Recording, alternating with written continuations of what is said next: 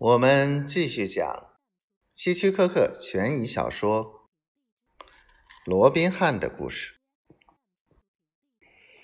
哦，是这样，丽丝说。接着，他又悄悄问：“多少？”一万。我伸出一个手指头说：“什么种类？普通的。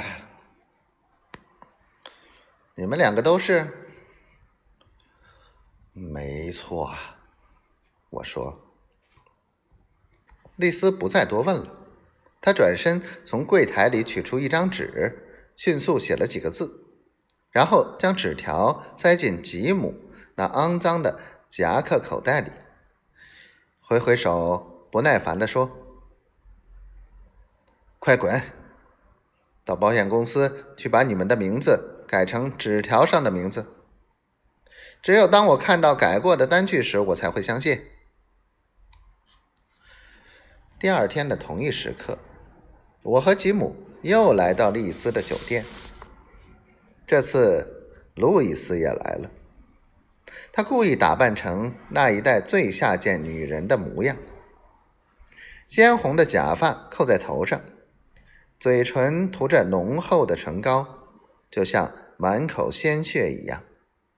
双眼也用黑黑的眼睫毛膏涂着。红色的毛衣下面不知垫着什么东西，让人看起来显得臃肿肥大。黑色的长裤膝盖处还磨得发了白。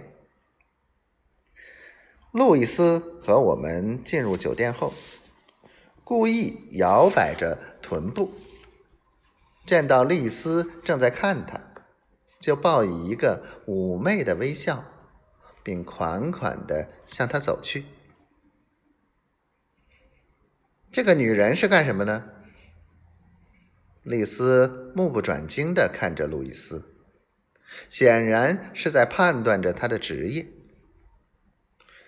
就在丽丝注意路易斯的时候，我和吉姆走了过去，将社团为我们准备好的两张伪造的保险单塞给他。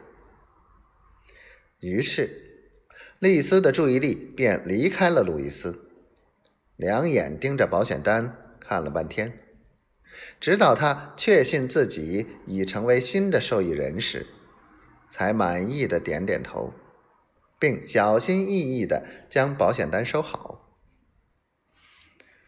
来喝酒。丽丝将柜台上的两瓶劣质酒推开，又取出来一瓶。我想，如果没有那两张保险单的话，昨天晚上。他肯定会把这两瓶酒卖给我们。